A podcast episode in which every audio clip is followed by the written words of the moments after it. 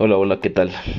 Este es eh, el primer programa, primer, la primera grabación de este programa que he querido llamar El Cangrejo Extático, que es una especie de blog eh, reflexivo, tal vez eh, un poco crítico en algunas ocasiones, pero también con la intención de a pasar el tiempo. Eh, gracias por escuchar y si consideran que el contenido es bueno, les agradecería también que lo compartan. Y bueno, este quiero que este primer programa vamos a comenzar con una serie de notas que he hecho eh, que voy a llamar eh, lo que el anime me enseñó. Tal vez sea un poco extraño que yo hable de esto, pero la verdad es que soy una generación que eh, no puedo llamarme otaku como tal, pero creo que eh, desde mi infancia eh, el anime japonés y muchos otros tipos de series que tal vez mencionaré en otra eh, en otro programa, en otro tiempo, pues fueron parte de mi, de mi desarrollo, ¿no? Y obviamente pues uno de los de las series animadas japonesas eh, más emblemáticas y que pues están en mi eh, en mi mente desde, desde mucho tiempo atrás pues fueron los caballeros del zodiaco este no quisiera entrar en discusión con puristas y con expertos, porque yo no me considero tal, simplemente alguien que le ha gustado este tema. Y bueno, eh, en, este, en este primer eh, podcast quiero hablar sobre una idea que me vino con... Eh, bueno, van a ser los primeros programas van a ser acerca del anime llamado Naruto. Naruto en su versión Shippuden, ah, que es un anime que vi, empecé a ver hace aproximadamente unos 12 años, no sé. Eh, y la verdad es que me gustó mucho. Ah, obviamente es exasperante que sea tan largo y que algunas cosas eh, sean puro relleno, pero bueno, tiene también su, su gracia, ¿no? El, el capítulo 245 eh, es un capítulo que presenta al protagonista eh, yendo a entrenar, digamos, a desarrollar una nueva habilidad o un control especial sobre una, entidad espiritual de la cual tal vez en otro momento hablaremos eh, como tal. Pero bueno, el punto es que intenta controlar este poder que está dentro de él. Pero para ello tiene primero que enfrentarse en una cascada consigo mismo. Y bueno, pues a partir de esta escena, a partir de ese capítulo, eh, me viene esta, esta idea y que es el tema de, de, este, de este podcast. Y es pelear consigo mismo, ¿no? Pelear contigo mismo como una necesidad. Eh, algunos, muchos hablan sobre esta parte de aceptarse y de conócete a ti mismo. De hecho, es algo que está incluso desde eh, la época griega, ¿no? se, decía que, en cierta escuela griega había una eh, inscripción porque eh, al, había un, un oráculo que se había pronunciado eh, para, para, los hombres y que se, que se volvía como una, mm, una meta principal ¿no? para poder eh, participar de, ciertos misterios, de ciertos conocimientos, pues lo primero, lo más importante era el conocerse a sí mismo, ¿no? Entonces, esto creo que es parte de lo que en todo el mundo estamos enfrentándonos eh, la idea de, enfrentarse a uno mismo y que eh, a mí me gustó mucho el, pensar como lo, lo, representa el, el capítulo. Naruto se enfrenta con una versión, digamos, uh, villanesca, no sé si sea la palabra, pero una versión eh, mala de sí mismo, este, que le echa en cara su, sus, eh, sus más grandes miedos o lo que el mundo le ha hecho, porque Naruto fue un eh, personaje que desde su infancia estaba estigmatizado por el famoso zorro de nueve colas que vivía dentro de él, eh, culpándolo a Naruto o, alejándolo, segregándolo, era un rechazado social y eso lo hizo convertirse también en una persona que rompía con las reglas para llamar la atención.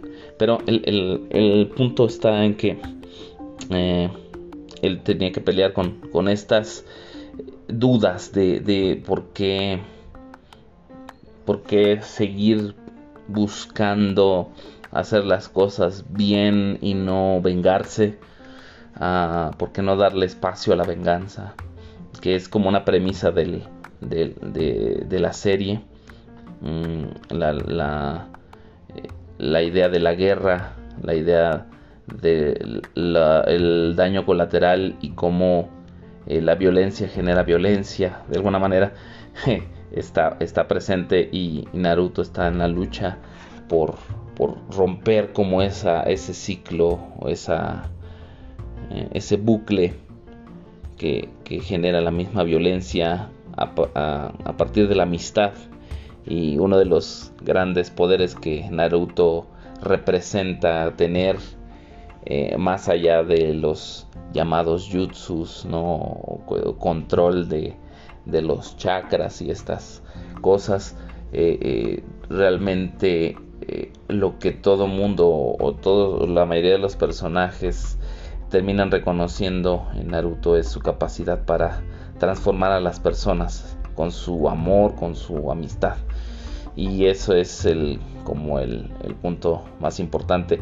Sin embargo, ahí se cuestiona a sí mismo, ¿no? Se enfrenta a, un ente que es él mismo, que le hace cuestionarse si no se está, si no es él mismo su propio enemigo y todos sus deseos son eh, eh, pues una raíz o su, anhelo por cambiar al mundo o terminar con con la guerra, eh, con las enemistades, este, son en realidad lo que le han causado todo el, sufrimiento cuando pudiera solucionarlo de otra manera, ¿no?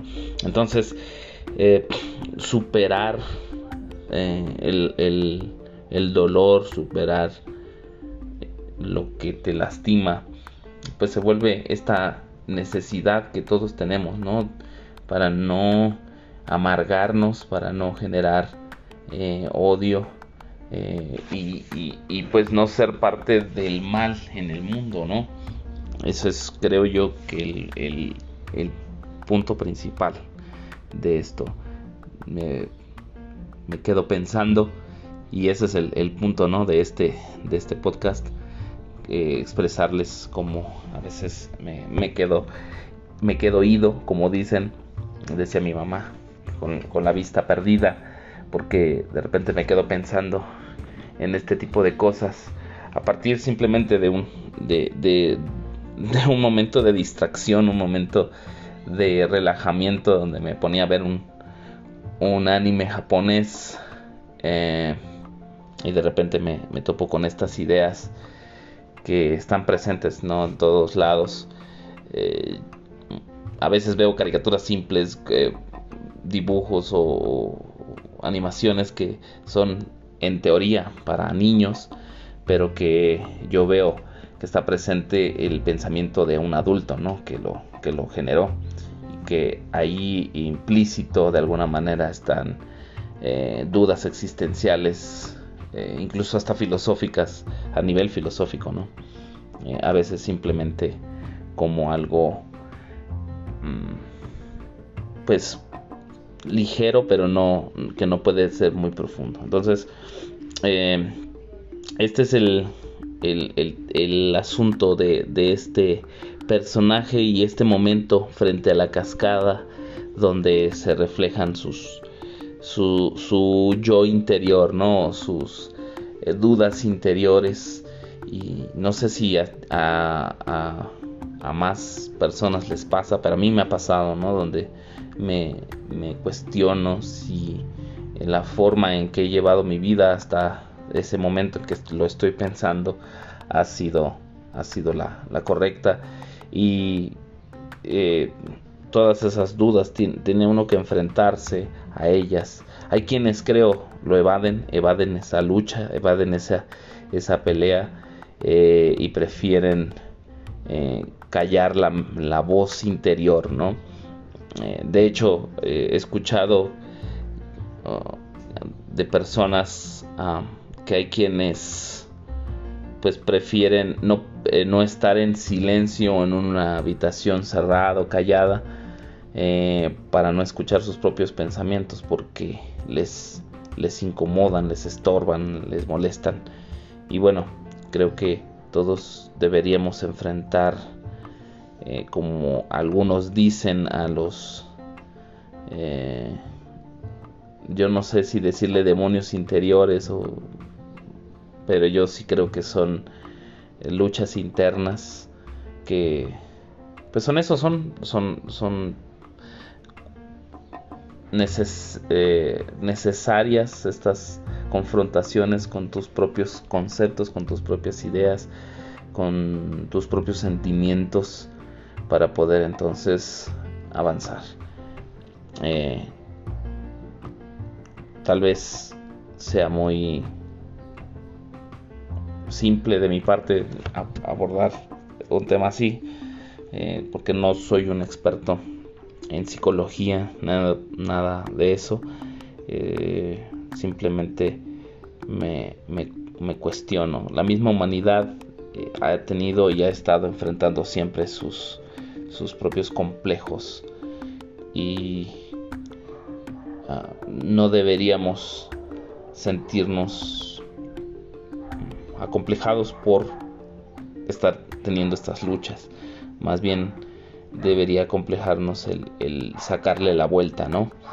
Y, quisiera terminar esta reflexión pensando en lo que un autor mexicano, eh, Roger Bartra, ah, expresa en su texto de La jaula de la melancolía, que se refiere a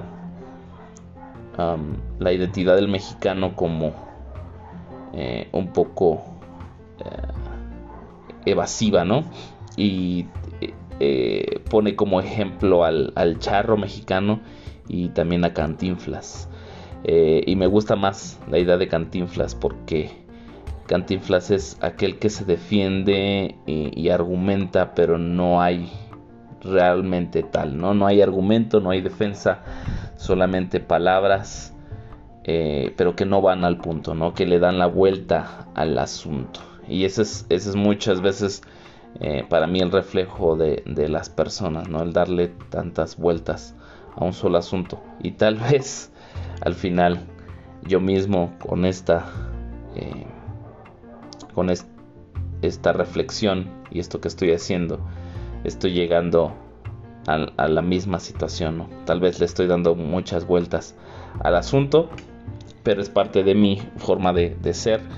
Eh, y no digo que no me enfrento a ellos, sino que más bien lo hago de manera consciente. Y pues tal vez no me deban hacer mucho caso. Tal vez solamente estoy divagando. Solo preguntando por preguntar. Así, así somos todos, así serán todos todos lo enfrentamos o lo evadimos. Se les dejo de tarea para la próxima.